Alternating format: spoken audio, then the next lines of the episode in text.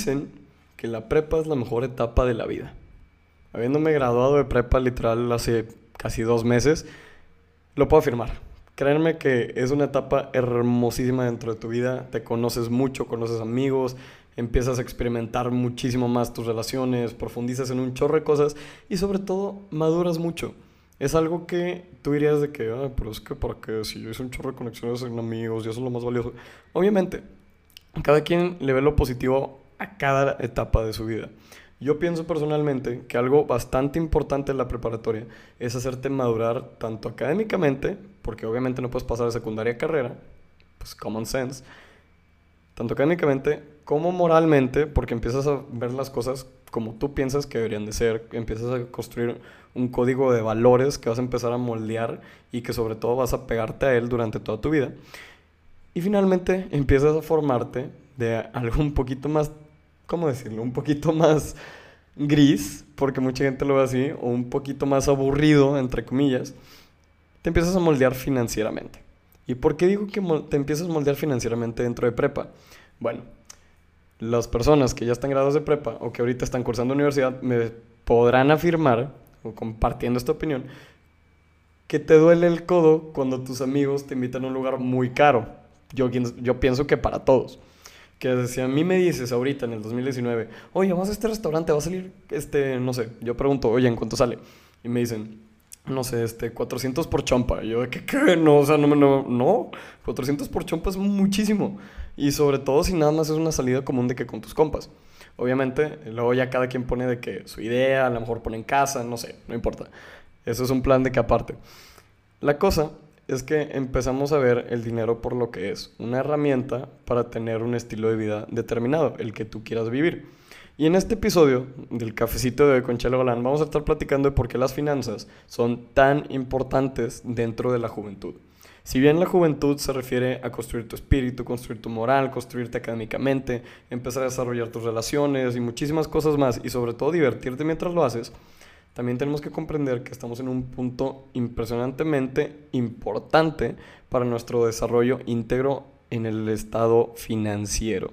Tenemos que empezar a aprender de finanzas, tenemos que interesarnos y sobre todo tenemos que comprender qué significa cada cosa que vemos en el banco. Porque obviamente cuando vas al banco te trabas, ves las cosas y dices que, oye, no tengo idea que es un GAT, no, porque hay dos GATs, porque está el nominal y el otro, porque hay tantos porcentajes, qué se refiere a este crédito, qué es esto. En este episodio no vamos a estar platicando como un crash course de finanzas, para nada, sino que te voy a invitar y te voy a proponer algunas estadísticas, o bueno, te voy a decir unas estadísticas y te voy a proponer que al final de este episodio busques aprender más de finanzas con el objetivo de que, de que tú, yo y cualquier otra persona de nuestra edad, obviamente digo esto en el rango de 15 a 20 años, comencemos a interesarnos por las finanzas y las veamos como una herramienta para mejorar nuestro sentido de vida no solamente para vivir la vida, sino para incrementar nuestro nivel de vida. Habiendo dicho esto, te doy la bienvenida al cafecito de Conchelo Galán, a este sexto episodio en el que vamos a platicar de tus finanzas, mis finanzas y de la importancia que tienen estas mismas en la formación del futuro, es decir, en tu propio futuro. Bienvenidos gente, pásenle a lo barrido, agárrense su cafecito porque se viene bastante bueno este episodio. Bienvenidos.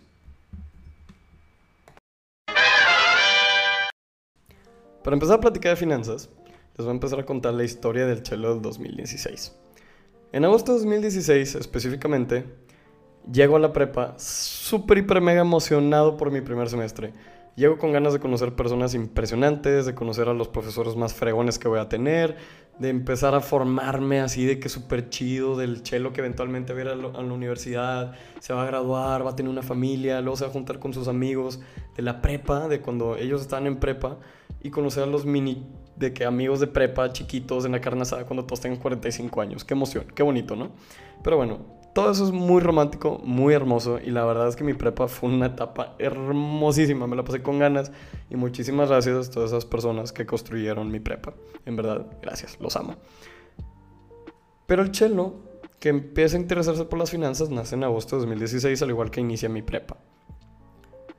Todo inicia con una pequeña meta pequeña entre comillas, porque el Chelo del 2016 decide ahorrar 100 mil pesos antes de que se gradúe de prepa. Spoiler alert, no tengo 100 mil pesos en mi cuenta y si alguien me los quiere dar, por favor, es bienvenido a dármelos. Y el chelo en 2016 obviamente pensaba que para que cuando yo me graduara en mayo de 2019 ya tendría un poquito de dinero, ya empezaría a trabajar y todo eso, ¿no? Pero, pues bueno, era un pequeño iluso, por decir. Entonces empiezo a interesarme por las finanzas y descubro que existen tres maneras para ganar dinero. La primera de ellas es siendo un emprendedor o un empresario. Convertirte en esa persona que asume el riesgo financiero para establecer un negocio, para vender una idea por ejemplo, pues emprendedores hay muchísimos. Pueden pensar en Elon Musk, en Bill Gates, en Mark Zuckerberg, en todos ellos, que obviamente son unos fregones y que ellos fueron emprendedores para establecer sus marcas y sus compañías. La segunda manera es ser un empleado de alguien, que es la forma que comúnmente mucha gente le echa el mal ojo porque dicen así como que, ay no, yo quiero ser mi propio jefe, yo quiero tener libertad financiera, yo quiero hacer un chorro de cosas que a lo mejor el hecho de que yo tenga un jefe no me lo permite, o el hecho de que tenga que ir a trabajar de 9 a 5, pues no está chido, y muchas cosas más. Y me imagino que muchos de ustedes que están escuchando eso ya han sido empleados, ya han trabajado dentro de una empresa, una compañía, a lo mejor en el negocio familiar, a lo mejor una compañía más grande, o a lo mejor simplemente dentro de un establecimiento pequeño, pero eso no importa. El hecho es que el empleado gana dinero a través de los ingresos que genera una empresa. Y a partir de ahí tú recibes un salario, ya sea quincenal, ya sea semanal o a lo mejor mensual. Esa es la segunda manera. Y la tercera manera, que es el tema principal de este podcast, o bueno, de este episodio, es la inversión.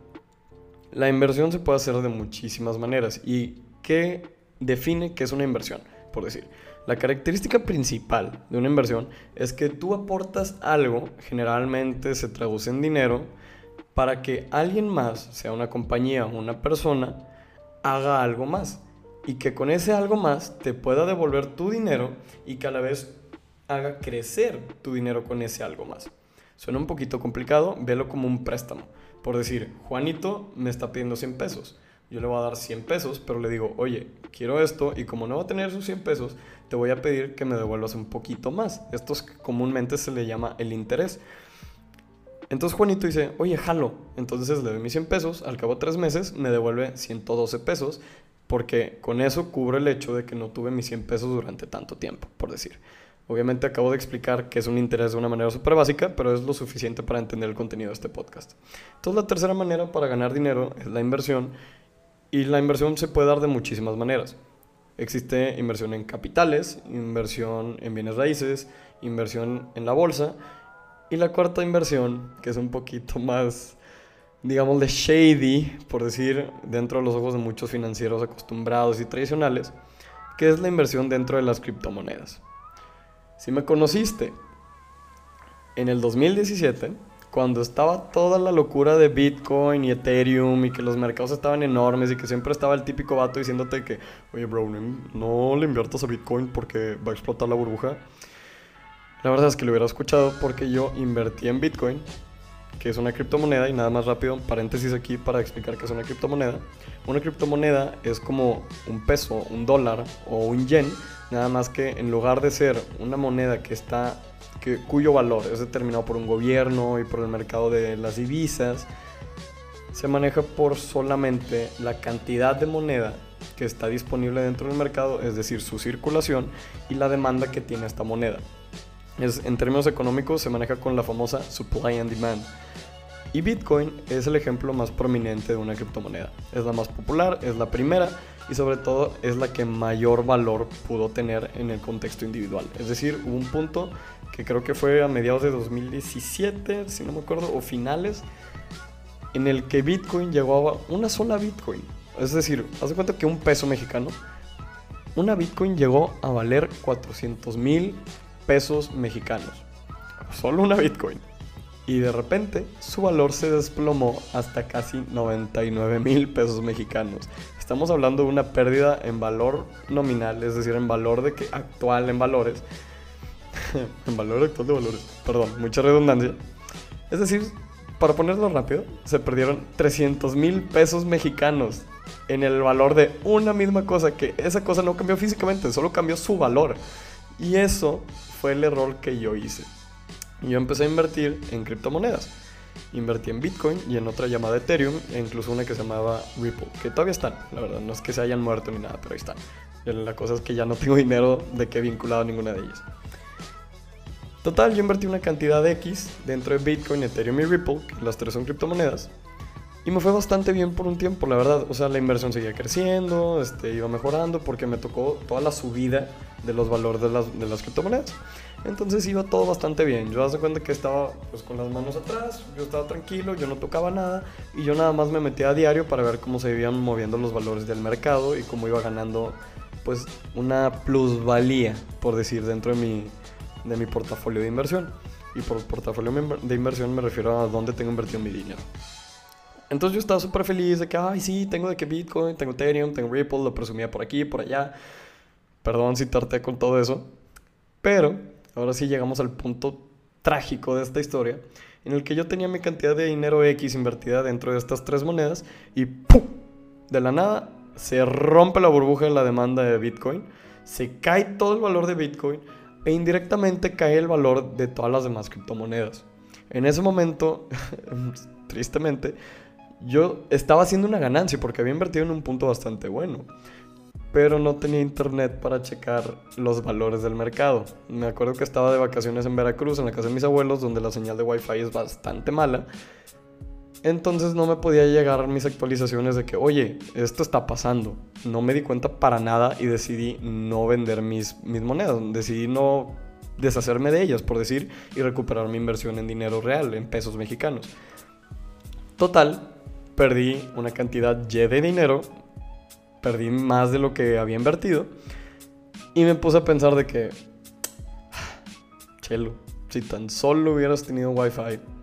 Y aparte de eso me puse a pensar de que, ¿por qué estaba invirtiendo en algo que tiene bastante, bastante, bastante riesgo como las criptomonedas sin saberle bien de cómo funcionaban? Yo nada más invertí porque había una locura, había literal una trend enorme, en, tanto en las redes sociales como en el mundo financiero, sobre cómo invertir dentro de Bitcoin, dentro de Ripple y dentro de Ethereum. Y yo le entré. A lo mejor a ciegas, pero le entré. Y ahora, les cuento esta historia no para que digan de que, ay, qué chelo, o sea, te la bañaste, estúpido baboso, de que obviamente iba a colapsar la burbuja, no seas tronco. Es que sí, la verdad cuando yo le entré dije que, ok, pues a lo mejor de que pase esto y esto. Y obviamente entré sin saber mucho de cómo funcionaba el valor de las criptomonedas y menos de las inversiones y todavía menos del enorme mundo financiero que existe dentro de nuestra imaginación, porque pues en sí todos los valores son imaginarios. Pero bueno, eso es un tema un poquito más filosófico al que no vamos a tocar. La cosa es que les cuento esto para que empecemos a ver un poquito de la importancia que es entender tus finanzas. No perdí mucho dinero, pero sí me afectó naturalmente, porque era de que, ah, si hubiera tenido este dinerito, no sé qué, te empiezas a decir de que el famoso hubiera, que el hubiera no existe, pero, pues sí, o sea, te puedes pensar así como que, ah, damn, damn it, ¿sabes? Qué gacho que no, no lo hice a tiempo, a lo mejor no me informé correctamente y terminé perdiendo en algo. A lo que voy es, ya pasó esto, aprendí de mis errores, entendí que tengo que comenzar a educarme más sobre el mundo financiero y pues naturalmente saqué todas mis inversiones de las criptomonedas para evitar cualquier otra pérdida o a lo mejor incluso ganancia. La cosa es que me rehusaba volver a invertir. Ahora vamos a hablar un poquito de estadísticas y les voy a compartir que en México, lastimosamente, somos de los países de Latinoamérica que menos invierten. ¿Y por qué digo esto? Habiéndoles contado esta historia de tristeza y tragedia, porque la inversión es buena dentro de un país. Y lo van a descubrir en el siguiente segmento. Ahora sí vamos a platicar de cifras exactas. Vamos a hablar un poquito de la estadística y cómo está el panorama financiero, no solo en México, pero sino en nuestro vecino del norte, la potencia mundial, Estados Unidos. En Estados Unidos, según la agencia Gallup, el 52% de la población económicamente activa, es decir, de aquella población que a través de su empleo y de sus ingresos y también de sus impuestos atribuyen un poquito a la economía del país, reportaron tener ingresos a través de inversiones en la bolsa. Es decir, que no importa en qué país, no importa en qué compañía, el 52% de los estadounidenses económicamente activos tenían un tipo de inversión. No importa cuál, tenían un tipo de inversión. Ahora vamos a comparar eso con México y es que un reporte publicado por eToro en el 2018 revela que solamente el 0.35% de la población económicamente activa de México tiene algún tipo de inversión en la Bolsa Mexicana de Valores. Es impresionantemente abismal el número de personas que deciden invertir dentro de México. Casi nadie, es, menos del 1% la cantidad de personas que deciden invertir en nuestro país. Como mexicanos no invertimos y eso daña nuestra salud financiera. ¿Y por qué es que esto afecta al país? Bueno, un estudio hecho por BlackRock en el año 2018 a 27.500 personas en la edad de 25 a 74 años de edad reveló que el 65% de los inversionistas mexicanos son optimistas. De este 0.35% de la población, el 65% de ellos son optimistas sobre sus inversiones. Es decir, que le tienen confianza y que piensan que su futuro financiero está bien salvaguardado dentro de sus inversiones. Cabe destacar que la mayoría de los inversionistas mexicanos tienen un perfil conservador. ¿A qué me refiero con un perfil conservador? Bueno, dentro del mundo de las inversiones, un tema bastante importante es el riesgo. Y mientras mayor riesgo quieras tomar, se te puede atribuir un perfil de inversionista más arriesgado. El perfil conservador de inversión se refiere a aquella persona o inversionista que decide no tomar tanto riesgo y lo hace, obviamente, por querer disminuir el riesgo y salvaguardar mejor su dinero. Cuando hablamos de riesgo nos referimos a la posibilidad de que tú pierdas tu dinero invertido. Y bueno, aquí en México somos un poquito más conservadores, entonces preferimos mantener nuestro dinero un poquito más a nuestro alcance, por decir. También se reveló que el 83% de estos inversionistas deciden invertir dentro de la Bolsa Mexicana de Valores. Es decir, que invertimos domésticamente, invertimos en casa, invertimos en nuestra economía al aportarle a empresas como Bimbo, como Lala y como otras empresas mexicanas que aportan no solamente en la forma de empleos, sino que también nos aportan a nosotros en la forma de nuestras inversiones. Ahorramos muy, muy, muy poco. Créanme esto, porque también el mismo estudio revela que mucha gente tiene como prioridad guardarse un poquito de dinero para sus pensiones. Para esa época en tu vida en la que ya no quieres trabajar y quieres vivir cómodo de los ahorros que hiciste a lo largo de tu vida. Que no tiene nada de malo, está súper bien. Que no quiere estar tirado en el Caribe tomándose agua de coco, de un, precisamente de un coco, y estar con ganas así en la playita descansando mientras tus inversiones estás en el trabajo. El problema es que como inversionistas conservadores muchas veces no llegamos a la cantidad de dinero que quisiéramos tener para tener un fondo de vida adecuado para ya poder estar de acuerdo con nuestra jubilación. Ya estar tranquilos, estar viejitos, estar hechos pasita ya en el Caribe sin preocuparnos por el dinero. El problema es que nos preocupamos tan poco por el dinero que muchos de nosotros no llegamos a tener nuestros fondos de ahorro como los quisiéramos tener y por ende tenemos que subsistir de un trabajo más que de nuestros ahorros. Esto lo revela el mismo estudio. Ahora, estos mismos inversionistas, 45% de ellos atribuye que sus inversiones no son lo suficientemente buenas porque vivir en México es, entre comillas, caro. Obviamente, las ciudades más caras de México son Querétaro, Monterrey, la Ciudad de México, si acaso Guanajuato, tal vez Guadalajara, que obviamente están en el ranking de ciudades más caras, pero a la vez no se compara, por decir, con Estados Unidos, a lo mejor no se compara con Europa, pero aún así la causa del dinero, de la mayor pérdida de dinero dentro de las inversiones era atribuida al costo de vivir, esto entre comillas.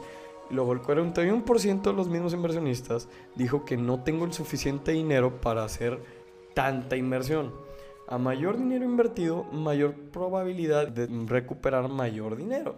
Si inviertes mucho, es más probable que recuperes mucho, pero a la vez es muy probable que pierdas mucho. Esto no importa cuándo, siempre va a estar atribuido al riesgo de una inversión. Lo importante es saber que el 40% de los mexicanos revela que o piensan que no tienen el dinero suficiente para hacer una inversión multimillonaria, por decir, obviamente multimillonaria entre comillas, refiriéndome más a una inversión pesada para ellos en el término financiero, y por ende deciden no invertir mucho. Finalmente, el 31% de los inversionistas también reveló que ellos tienen un gasto fijo, es decir, por ejemplo, una colegiatura, atender a los hijos, gastos médicos, que tienen que liquidar antes de poder invertir.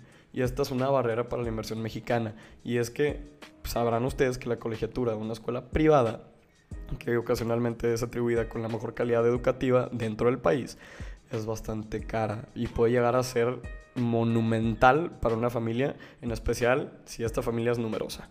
Ya hablamos de estadísticas. Ahora, ¿qué les quiero comentar bien? ¿Qué quiero comunicarles? ¿Cuál es la misión de este episodio en especial? Hablábamos de riesgo. Hablábamos de que cada vez que invertimos incurrimos en un poquito de riesgo. Si soy más conservador, voy a tener un riesgo menor. O voy a buscar inversiones que tengan un riesgo menor. Si soy un poco más arriesgado, por decir un perfil moderado, va a tener una aceptación de riesgo un poco más grande, pero a la vez no quiero tanto. Es como un punto medio. Y si soy un inversionista ofensivo, arriesgado, voy a querer tener todo el riesgo posible porque sé que a mucho riesgo puedo sacarle mucho resultado. Este es, bueno, estos son los tres vértices del triángulo del inversionista, del perfil del inversionista. Tú mismo puedes hacer exámenes dentro de cualquier página de un banco, a lo mejor online, para que tú mismo identifiques tu perfil de inversionista. Ya hablamos de riesgo, ya hablamos del perfil.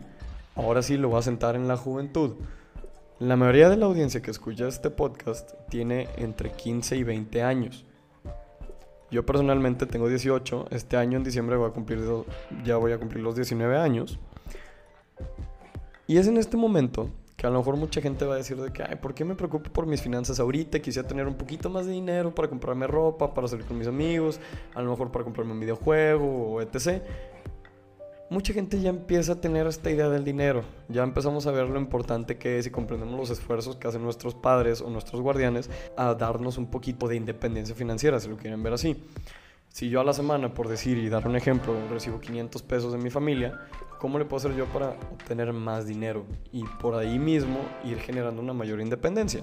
Porque cuando lleguen a una edad de 18, 19, 20, 21, ya van a empezar a buscar independencia, no solamente financiera, sino en todos los ámbitos de la vida. No quieres que nadie te diga nada. La verdad, en mi caso, pues yo prefiero buscar una independencia financiera por el hecho de que no tengo que depender mucho de que, ah, es que ya te gastaste tanto, porque yo mismo llevo mis cuentas.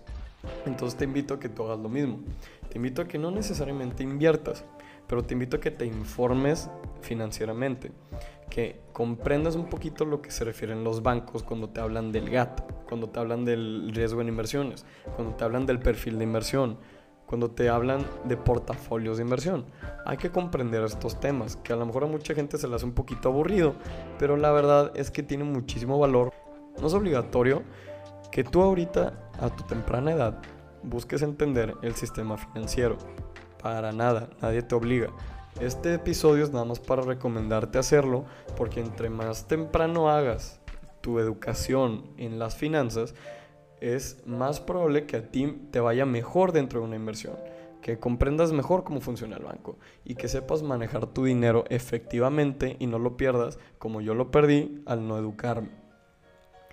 Ahora, siendo jóvenes, podemos tomar más riesgos porque es casi asegurado que nadie depende de ti. Yo no tengo hijos, yo no tengo dependientes legales, es decir, que de mí no depende nadie para vivir, para subsistir y para tener una vida digna. Yo puedo tomar una libertad de riesgo mucho mayor a la que puede tomar, por decir, mi papá.